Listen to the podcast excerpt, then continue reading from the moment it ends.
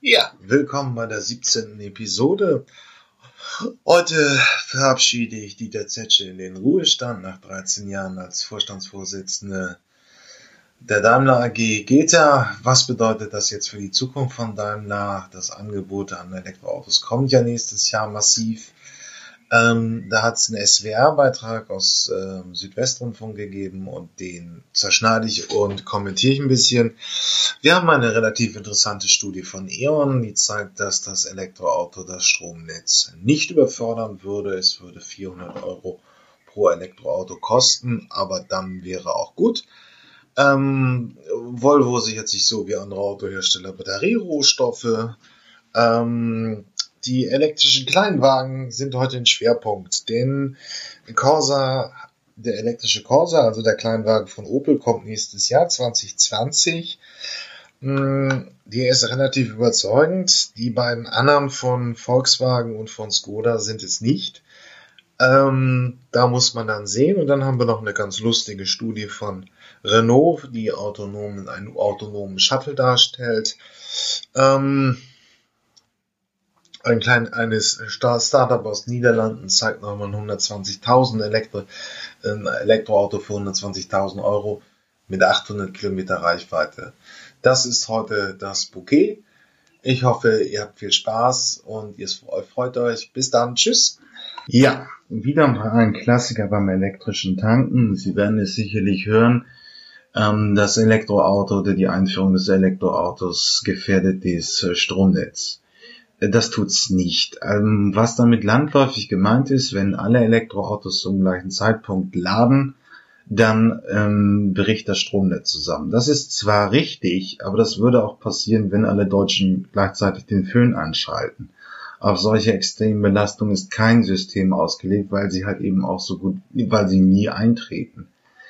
Ähm, dieses Thema ist jetzt letztes Jahr noch mal ein bisschen nach oben gekocht, weil es eine Studie von dem Beratungshaus Oliver Wyman zusammen mit dem ähm, äh, äh, mit der Technischen Uni in München gegeben hat und die einen Netzausbau von 26 Milliarden veranschlagt haben und doch eine massive Gefährdung durchs Elektroauto sehen würden fürs Stromnetz. Ähm, E.ON hat zusammen mit einem Aachener Beratungshaus eine, jetzt einen Stresstest modelliert und da war eine Region, die repräsentativ für Deutschland ist, 10 Millionen Menschen und ähm, sechs und dann eben Hochlauf auf bis zu 6,5 Millionen Elektrofahrzeuge. Und die Ergebnisse der Studie sind eben, dass das Stromnetz nicht gefährdet ist, dass es im schlechtesten Fall ein ähm, zum, äh, Investitionsmehrbedarf von 2,5 Milliarden Euro ausmachen würde, was pro Fahrzeug 400 Euro bedeuten würde. Ähm, wenn allerdings die Ladesäulen intelligenter ausgestattet sind und ähm, vernünftiges Lastmanagement haben, also genau wissen, wann wie geladen werden sollte, dann reduzieren sich diese Ladekosten eben auch nochmal um bis zur Hälfte. Das heißt, pro, Elektro, pro Elektroauto würde der Nutzausbau dann nur 200 oder 180 Euro kosten. Ähm, deswegen ist erstmal so keine äh, eine Frage. Man muss ja auch sehen, zwar sind es 2,5 Milliarden mehr, die der Strom, äh, die, die in die Investition fließen müssen, weil einfach neuere und auch leistungsstärkere Transistoren verbaut werden sollen die im Mittelspannungsbereich ähm, ähm, nötig werden. Aber andererseits muss das Stromnetz und auch die Transistoren immer mal erneuert und investiert werden. Das kommt durch das Elektroauto nur ein gewisser Zusatzeffekt zu. Also das deutsche Stromnetz ist auf den Markthochlauf gerüstet. Das hat E.ON auch in seiner Studie so ähm, nochmal hervorgehoben. Und man sieht sich eben als Partner der Autoindustrie und auch der Elektromobilität. Also, hier sind Sie gut gerüstet für Ihren Nachbarn, der Ihnen sagt, mit dem Kauf eines Elektroautos gefährden Sie das deutsche Stromnetz. Denn das ist einfach nicht richtig.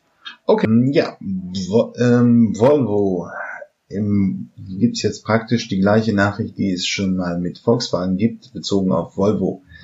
Denn Volvo sichert sich in die Versorgung mit den Rohstoffen für die Batterie in China äh, es sind jetzt dieser Tage mehrere Deals ähm, in, in Schweden abgeschlossen worden, mehrere Milliarden Umfängen. Und damit ist die äh, Rohstoffversorgung für das Elektro ähm, für, für die Batterien des Elektroautos gesichert. Es ist ein chinesischer Lieferant ähm, gesichert worden. Äh, ich habe den äh, ähm, Link unten in den Show Notes beigefügt. Ähm, das wäre ein Punkt. Und im Prinzip ist es jetzt eben nochmal das Gleiche. Die Autoindustrie rudert halt einfach deutlich in Richtung Elektromobilität. Volkswagen sichert die, sich die Rohstoffe für die Batterie. Volvo tut es nun und die anderen werden irgendwie früher oder später auch folgen. Weil man den Markthochlauf beginnt. Alles am Elektroauto ist, ist relativ Massenware, kann man an jedem stellen. Die Rohstoffe für die Batterie und damit die Zellfertigung sind zentral. Und deswegen hat Volvo sich eben dieses Material in China gesichert, was im Zuge dieses äh, Milliardendeals aus Schweden auch noch verlautbart worden ist, ist, dass jetzt die, ähm, dieser Spätsommer ähm, die Crossover-Variante, also praktisch ein kleinerer SUV auf Basis des Polestar 2, der jetzt schon verfügbar ist, also einem Kompaktwagen mit immerhin 400 PS und der, die Preisrange beginnt bei 40.000 Euro. Auf Basis dieses Fahrzeuges soll es eben nächstes Jahr 2020 auch nochmal ein SUV geben. Und da hat Volvo jetzt ähm, bekannt gegeben, das wird im Sommer etwas klarer. Okay, bis gleich. Audi als brave Konzerntochter des Volkswagen-Konzerns übernimmt jetzt auch die Strategie von Volkswagen. Ähm, die ähm, die ähm, Strategie wird eben ausgeweitet, so wie Volkswagen es schon im April, März gemacht hat.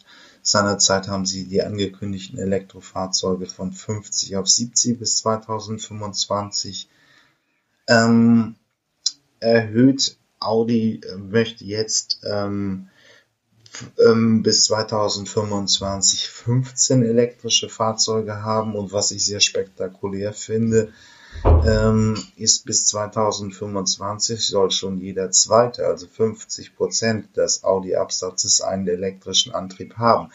Dabei ist aber auch der Plug-in-Hybrid, also Fahrzeuge, die sowohl einen Verbrennungsmotor als auch einen Elektroantrieb haben, gemeint. Aber trotzdem sehr ambitionierte Ziele von Audi die aber eben zur Gesamtkonzernstrategie von Volkswagen passen.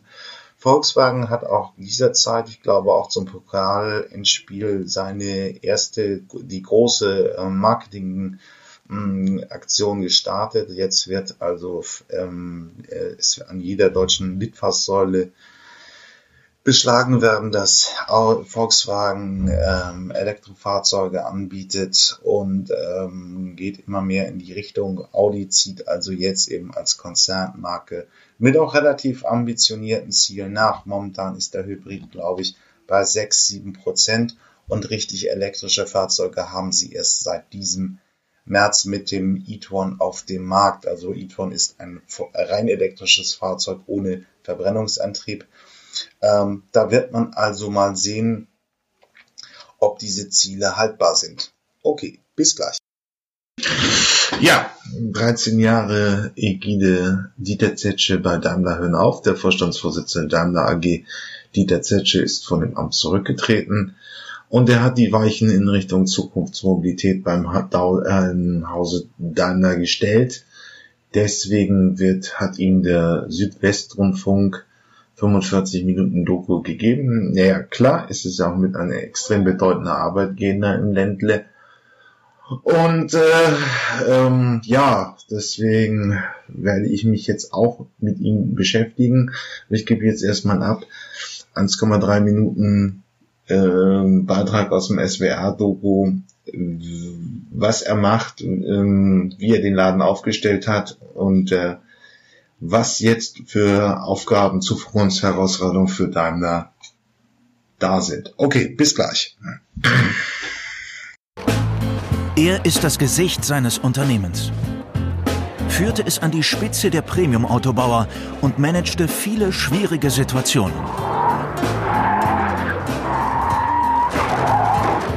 Mehr als 13 Jahre lang war Dieter Zetsche Vorstandsvorsitzender von Daimler und scheute sich auch nicht vor unkonventionellen Auftritten.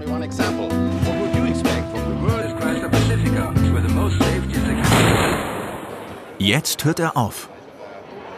In einer Situation, in der Daimler den wohl größten Umbau seiner Geschichte vor sich hat. Hin zu völlig neuen Mobilitätsformen. Ich bin vom Grund her ein, ein optimistisch angelegter Mensch, äh, jemand, der eigentlich davon überzeugt ist, dass man fast alles erreichen kann, wenn man wirklich äh, alles darauf ausrichtet. Also ich fand, es war ein sehr guter Chef. Ja, wir hatten ab und zu aber in den Kantine auch getroffen. Also sehr, sage mal, auch äh, nicht hochnäsig, hat sich auch zu der normalen Arbeiter nachgeguckt, hat mit denen gesprochen, wie es geht.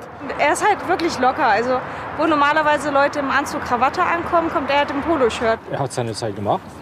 Zeit ist gut, denke ich mal. Hat vieles, vieles umgesetzt und äh, ja, aber jetzt kommt eine neue Phase halt. Ja, am Anfang der Dokumentation jetzt so ein bisschen der Lebenslauf von Dieter Zetscher aufgearbeitet. Äh, Ingenieurstudium, dann schnelle Karriere.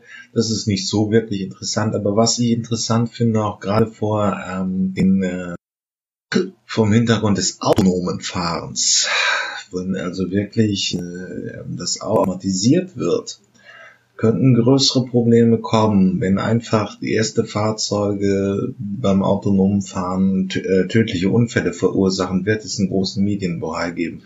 Und was ich hier gemacht habe, ist ähm, eine kleine Sequenz von Daimler nochmal äh, zu zeigen. Es ging um 94 um die erste A-Klasse und den legendären Elchtest. Äh, der hat es ja in die Lehrbücher der Automobilwirtschaft geschafft. Ähm, was war passiert? Äh, der Daimler hatte bei einem Fahrzeug der Kompaktklasse, also der A-Klasse, eine etwas scharfe Achsgeometrie gewählt. Und bei acht, wenn man mit 80 auf der Landstraße einem Elch ausweicht, kann es passieren, dass die A-Klasse umkippt. Ähm, was so nicht im Sinne des Erfinders war.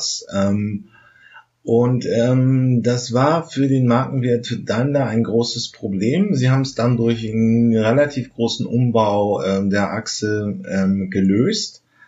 Ähm, aber hier kommt noch mal so eine kleine Sequenz, wie ähm, Zetsche mit diesem Skandal umgegangen ist. Okay.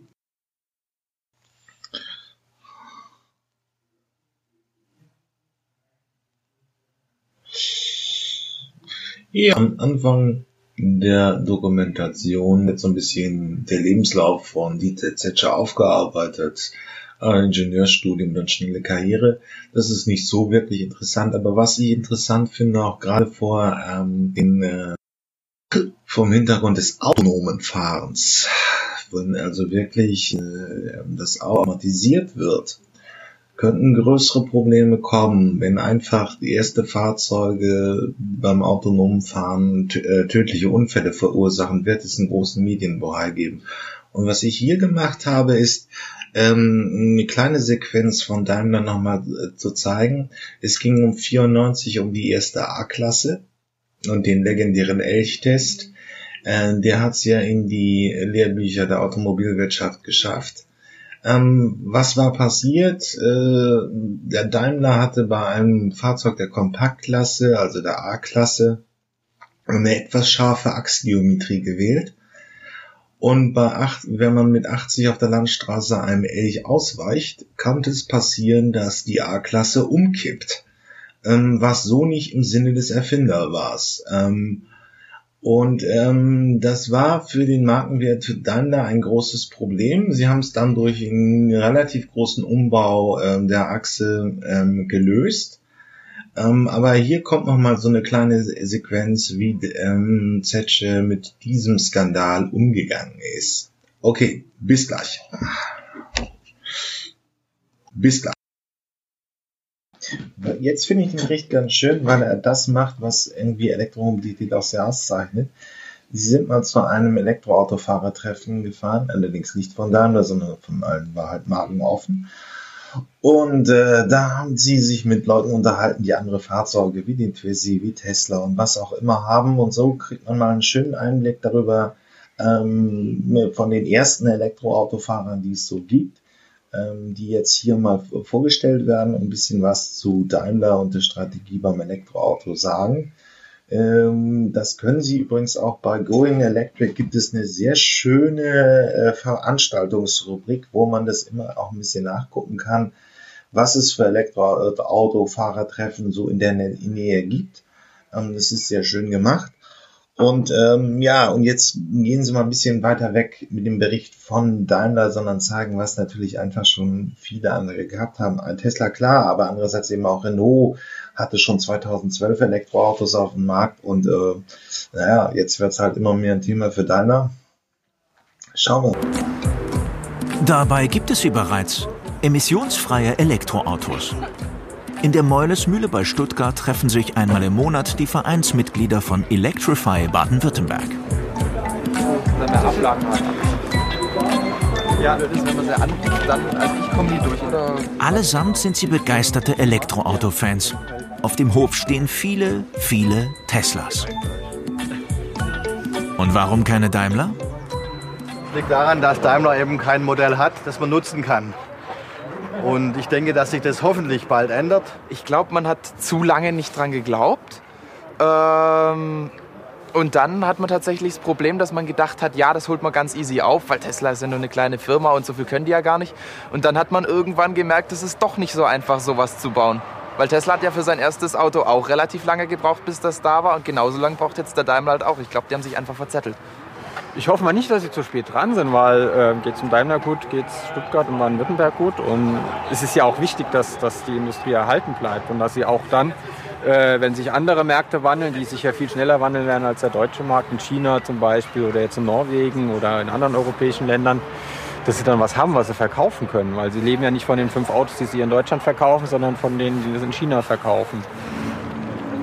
Daimler hat zu lange auf den Diesel gesetzt, sagen viele hier. Das räche sich jetzt. Auch Dieter Zetsche sei dafür mitverantwortlich. Er steuert halt einen riesen Tanker mit vielen hunderttausend Beschäftigten.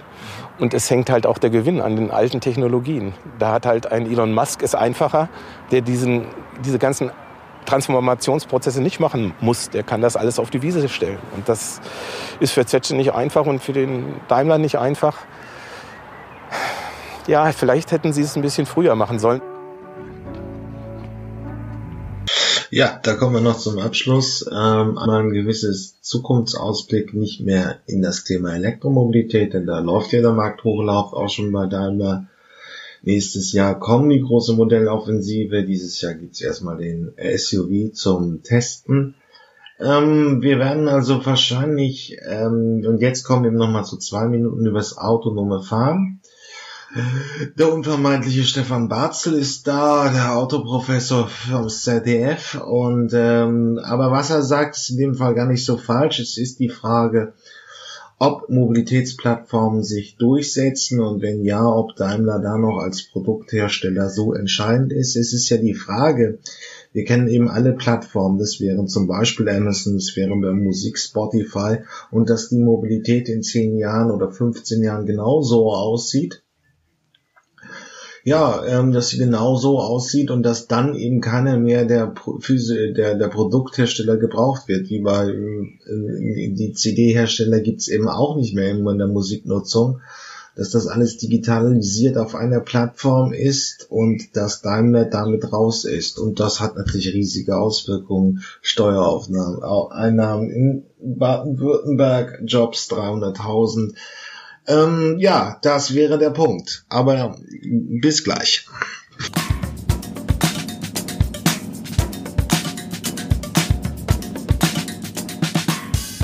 Autonomes Fahren. Digitalisierung oder Vernetzung der Fahrzeuge und damit völlig neue Mobilitätsdienste sind keine fernen Visionen mehr, sondern schon in wenigen Jahren Realität.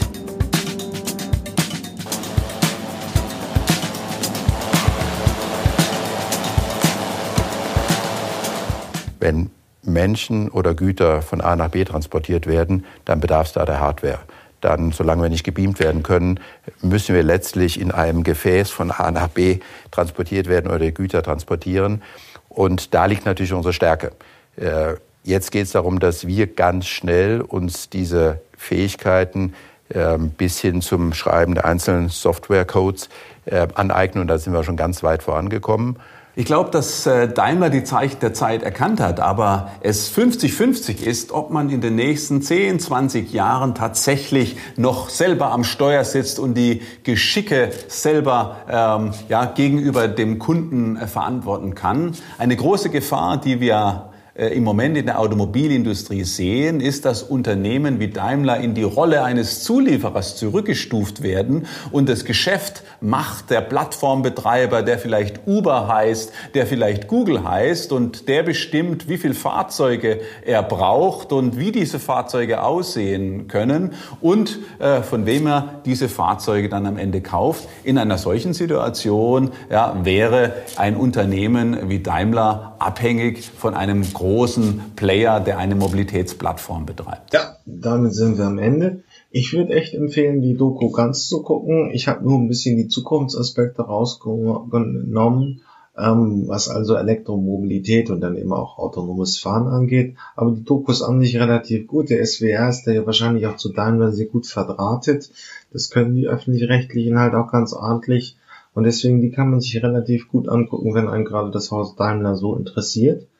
Ähm, ja, das wäre es eigentlich von mir. Interessante neue Vorstellung von einem Startup, der Lightyear One. Äh, kommt aus den Niederlanden. Gut, es ist vielleicht von der Preisregion mit 120.000 Euro Zielpreis nicht unbedingt jedermanns Sache.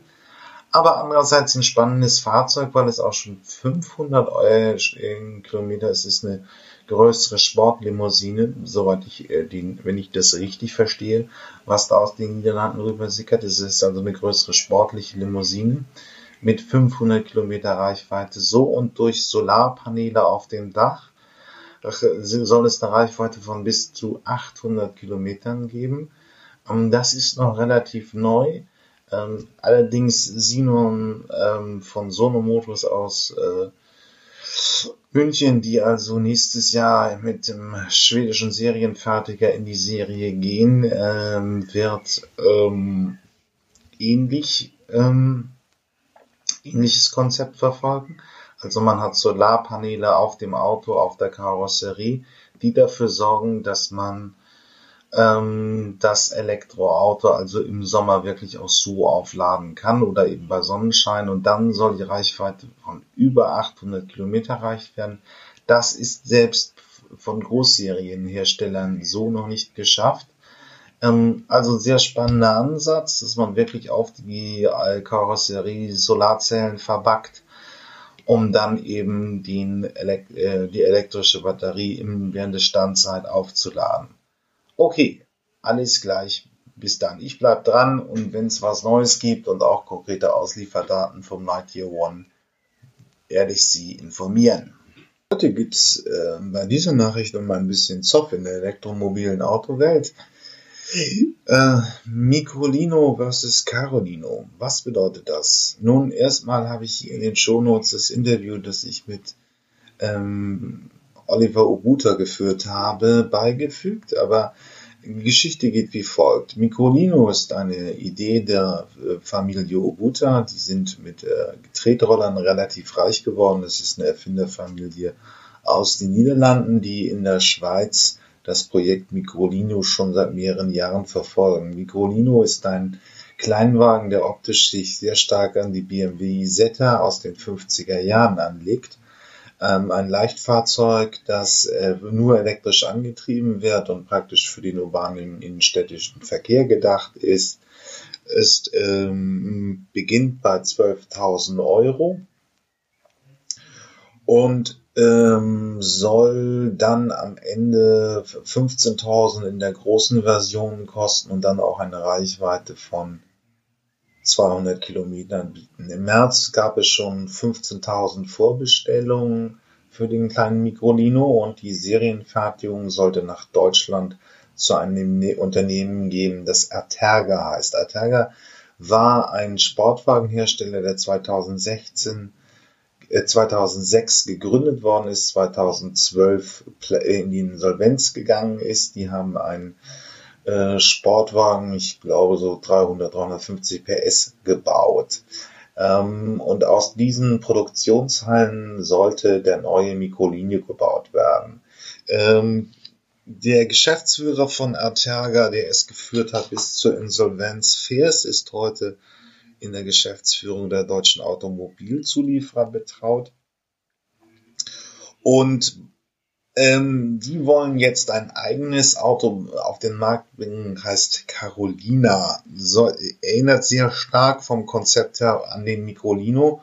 Und nun entbrennt ein kleiner Streit zwischen der Familie Obuta und ähm, ähm, Ataga, namentlich Fers, dem Vorstandsvorsitzenden, ob das mit dem Joint Venture Vertrag, der zwischen Microlino und Ataga abgeschlossen ist, vereinbar ist. Okay, werden wir mal sehen, wie es weiterläuft, ähm, wann und wo der Macrolino gebaut wird und wann er dann verfügbar ist und was aus dem Carolina wird. Aber hier gibt's eben nur mal ein kleines Update in der Frage Microlino. Alles klar. Ja, jetzt geht die Debatte los. Ähm, Habeck hat es ja Anfang dieses Monats losgetreten. Er hat Volkswagen vorgehalten, die Strategie für Elektromobilität sei verfehlt. Man müsse auch mehr elektrische Kleinwagen für den kleinen Geldbeutel bereithalten. Ähm, und deswegen sind diese großen Elektroautos nicht sinnvoll und werden die Elektromobilität, so wie sich das der Grünen Parteivorsitzende vorstellt, nicht richtig vorantreiben. Nun, darauf gibt's jetzt ein bisschen eine Reaktion von Thomas ähm, Ulbricht, der Elektromobilitätsvorstand von Volkswagen, ähm, und er gibt laut, dass praktisch schon angedacht ist, ähm, ein, äh, ein Kleinwagen mit ele freien elektrischem Antrieb auf den Markt zu bringen, der zwischen 18.000 und 20.000 Euro kosten wird. ähm, allerdings ist das erst für die Jahre 2023, 24, 25 gedacht. Ähm, er beschreibt das Problem, dass beim Kleinwagen äh, der Motorpreis beim Elektroauto 30 Prozent des Fahrzeugkosten ausmacht und beim Verbrenner waren es nur 15. Ähm, er meint eben, es sei für jeden Hersteller ein Problem und damit eben auch für Volkswagen. Das ist zwar inhaltlich wahrscheinlich richtig, aber andererseits muss man sagen, dass Renault auch schon äh, den Zoe seit 2012 auf den Markt bringt, der sehr überzeugende Reichweiten von jetzt bis zu 300 Kilometern bietet. Ein sehr leistungsstarkes und auch sehr populäres Auto. Ähm, und diese Herausforderung hat Renault also schon bewältigt und die muss Volkswagen dann auch wohl über übel schaffen. Momentan äh, ist es geplant, bei der diesjährigen IAA im September den ähm, elektrischen Up nochmal darzustellen der aber auch immer noch stattliche 23.500 Euro in der Basisversion kosten wird. Die Benziner vom Abkosten um die 10. Ähm, die Reichweite mit 116 Kilo, 160 Kilometer ist nicht diskutabel. Ähm, der Zoe ist, wie, wie ich bereits schon gesagt habe, bei 300 im Kleinwagensegment. Die jetzigen Kompakten haben alle 350 bis, 5, bis 400. Nächstes Jahr sehen wir Fahrzeuge mit 450 Kilometer Reichweite. Da sind 160 Kilometer eigentlich deutlich zu wenig. Das war der Leistungsstand 2012, 2013 und ist es ihm nicht mehr gegenwärtig anschlussfähig in der Disco, äh, bei den Fahrzeugen, da bieten andere Hersteller auch zu günst besseren Anschärfungspreisen bessere Fahrzeuge, wie zum Beispiel auch immer jetzt im eigenen Haus Volkswagen der E.Go Mobile, der im Mai seinen Serienstart hatte. Ähm, der bietet 120 äh, Kilometer, 112 Kilometer Reichweite. Allerdings kostet er auch nur 16.000 Euro ist also 7000 Euro günstiger als der vergleichbare Ab, ähm, wäre in dem Fall wahrscheinlich die bessere Wahl. Ähm, man muss es also sehen, in das elektrische Kleinfahrzeug wird gefordert. Es ist ja im urbanen Umfeld auch sehr sinnvoll. Nur wann Volkswagen mit solchen Fahrzeugen kommt, bleibt fraglich. Andere Hersteller haben gegenwärtig auch schon sehr überzeugende Kleinwagenkonzepte wie den Zoe, der auch in Deutschland 2016, 17, 18 äh, durchaus das meistverkaufteste Elektroauto bislang war. Okay, Bis gleich. Bis ja, Volkswagen hat uns ja eben ähm, bei, den, bei der bei Modellvorstellung eben die Schwierigkeiten geklagt, einen elektrischen Kleinwagen auf den Markt zu bringen. Opel macht es besser. Nächstes Jahr kommt der elektrische Corsa, der Corsa i. Ähm, in der Kleinwagensegment ähm, von Opel wird es also nächstes Jahr ein Elektrofahrzeug geben mit einer 50 Kilowatt pro Stunde Batterie. Eine Schnellladung ist möglich, also in 30 Minuten sollen 80 Prozent der Batterieleistung aufladbar sein an verschiedenen Schnellladern. Ähm, es ist nicht klar, welche Kilowattleistung es verträgt, aber Mercedes und Audi haben, bieten heute schon Schnellladung um die 100 kW an. Das heißt, dann sind solche Schnellaufladungen auch möglich. Reichweite wird 330 Kilometer sein. Das ist für einen Kleinwagen in Ordnung. Der Zoe, das hatte ich ja bei Volkswagen auch schon gesagt, hat jetzt gegenwärtige 300 äh, Kilometer Reichweite. Das bietet der Corsa auch. Die Preise sind leider nicht äh, bekannt gegeben. Das wird wahrscheinlich auch erst im Umfeld der IAA erfolgen. Aber damit hätte Opel dann einen elektrischen Kleinwagen auf den Straßen. Ähm, und äh, es ist momentan ja auch ein sehr gut also die kleinen Kompaktklasse, die, die Kleinwagenklasse der Corsa von Opel hat sich bislang seit 82 ja schon 12 Millionen Mal verkauft. Das ist wirklich ein relativ erfolgreiches Modell im Hause Opel und wird dann eben auch nochmal dann als elektrischen Antrieb im nächsten Jahr seine Kunden finden. Okay, ja, jetzt ähm, dieses, diese Episode gibt es ja einen Schwerpunkt auf klein, die Kleinwagen und nun zieht auch Skoda als Marke des Volkswagen-Konzerns nach. Der City Go wird in der elektrischen Version auf der diesjährigen IAA im September, also 2019, vorgestellt. Ähm, die ersten Daten sind eben dazu bekannt geworden. Eine Leistung von 61 kW äh, und ein Drehmoment von 210 Kilometern, äh, Newtonmeter Drehmoment sind also vorhanden. Hm. Merkwürdigerweise gibt es halt nur die Zahl im WLTP Modus erreicht er die Reichweite von 260 Kilometer, was jetzt bei Kleinwagen noch relativ schlecht ist. Wie ich es eben schon bei Corsa gesagt habe, der Zoe hat gegenwärtig 300, der neue Corsa wird 330 haben, der neue Citigo hat also im laschen WTLP-Modus 260. Ähm, der baugleiche ähm, ähm, Up hat 160 im ENEFZ-Modus also wahrscheinlich wird es realistisch sein, irgendeine Reichweite zwischen 160, 180 Kilometer. Das ist nicht mehr wirklich äh, konkurrenzfähig im Kleinwagensegment. Die Leistungsdaten sind nur bedingt.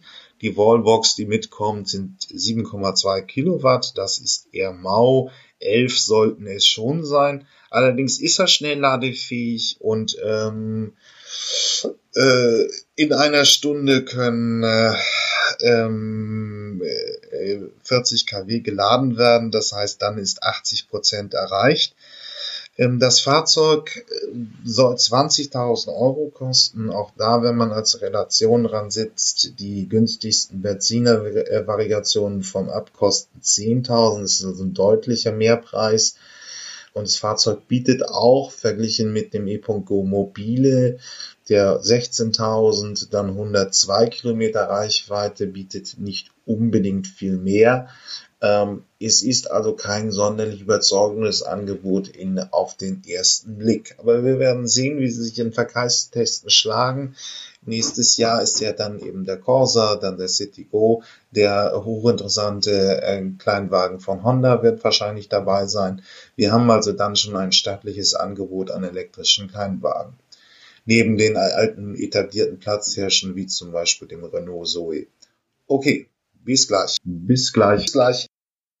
Ja, eigentlich noch ein witziges Fahrzeug, das uns Renault hier zeigt im Zukunftsausblick des autonomen Fahrens. Äh, Sie haben es den EZ Pro genannt ähm, oder EZ Pod, je nachdem. Es ist ein Fahrzeug, was auf drei Quadratmetern Verkehrsraum auskommt, geringere Geschwindigkeitsbereiche, aber das können heute autonome Fahrsysteme, automatisierte Fahrsysteme auch schon bewältigen. Wenn man sich dann nur die Modellversuche in Berlin anguckt, da fahren ähnliche Fahrzeuge herum, die also ähm, sich es, momentan ist es noch eine gewisse Hürde, die Fahrzeuge auf 60 Stundenkilometer zu bringen im automatisierten Fahrbetrieb. Aber ähm, kleinere Geschwindigkeiten, wie man sie zum Beispiel in Innenstädten hat, da ist die Durchschnittsgeschwindigkeit 22 Stundenkilometer. Oder auf Fabrikgeländen, Universitätsgeländen, an Bahnhöfen, großen Hotelanlagen äh, wird der kleine EZ Pro eben als Shuttle bedient, wo er immer wieder ein relativ einfaches Fahrprofil bewältigen muss, von A nach B kommen und dann nochmal nach C abbiegen. Ähm, es ist also ein sehr winziges Fahrzeug mit einer geringen Geschwindigkeit, aber es ist ein bisschen die Zukunft des Automobils, dass man also wirklich nur noch diese sehr, sehr kleinen, überschaubaren Einheiten hat, die dann konkret, im, wenn im Bedarf ist, gebucht werden und sonst stehen sie der anderen äh, Verkehrsteilnehmern zur ähm, Verfügung. Da hat Renault einmal gezeigt, was in Zukunft wahrscheinlich eintreten wird. Aber es ist eine Studie, die also auch noch nicht in Serienfertigung gibt, aber eigentlich ein witziges Fahrzeug. Okay. So, das war die 17. Episode. Mir hat Spaß gemacht, aber bitte melden Sie sich, wenn Sie ein Elektroautofahrer sind, einer der ersten oder äh, als Autohändler, Elektrohandwerker oder wie auch immer mit dem Themenfeld zu tun haben, würde ich Sie gerne mal hier im Interview haben. Melden Sie sich einfach unter jürgen.fakt.elektroautovergleich.org. Ich würde mich freuen, das steht auch alles in der Podcast-Beschreibung. Bis zur nächsten Episode. Tschüss!